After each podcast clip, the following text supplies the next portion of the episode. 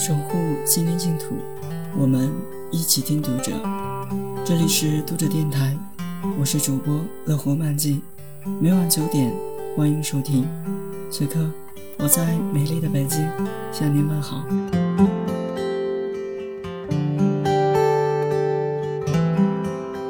如果漫长的一生只用来忧虑和焦虑，那么人生这座舞台就不值得观摩了。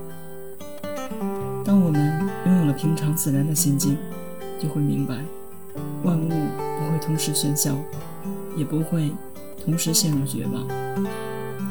风雨既至，我且尽力展现自己的悲伤，但风雨总与阳光同台，我也应尽情吟诵生命的喜悦。这样的人生，才不虚此行。某个夜晚，我走进长江边的鹿城古镇。月光从天空泼洒下来，我想象着三国时期的鲁迅，想象他年少时在父亲帐下，一边研读兵法，一边抚琴的模样。琴音随着暖风和月光的泼洒之声流淌，每一波一下，都是他内心所思和精神气象里的呈现。听当地老人说。陆逊当时在水边建了草堂，摘了翠竹，养了一群白鹤，还挖了一个鱼塘。他种的莼菜，如今已成为珍贵的水生蔬菜。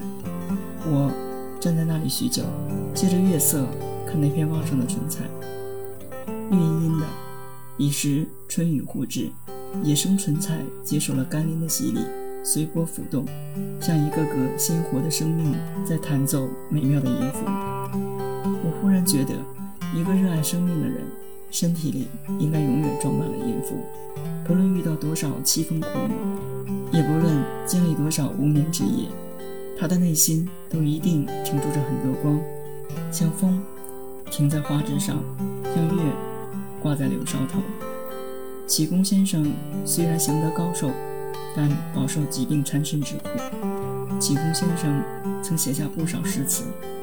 他在《沁园春·病》中写道：“病魔足下，可否虚中听一言？亲爱的，你何时与我永断牵缠？”人在病中都能让病魔赶紧离身，启功先生也不例外。可他另有一番大境界。他称病魔足下为亲爱的大。对启功先生而言，苦难和泥泞无影只是人生一场征伐的过程，还是淬炼自己精神人格的机会。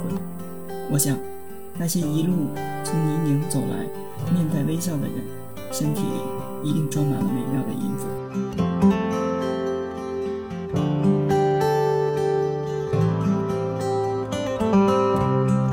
读者电台今天的节目到此结束。更多收听，敬请关注。晚安，好吗？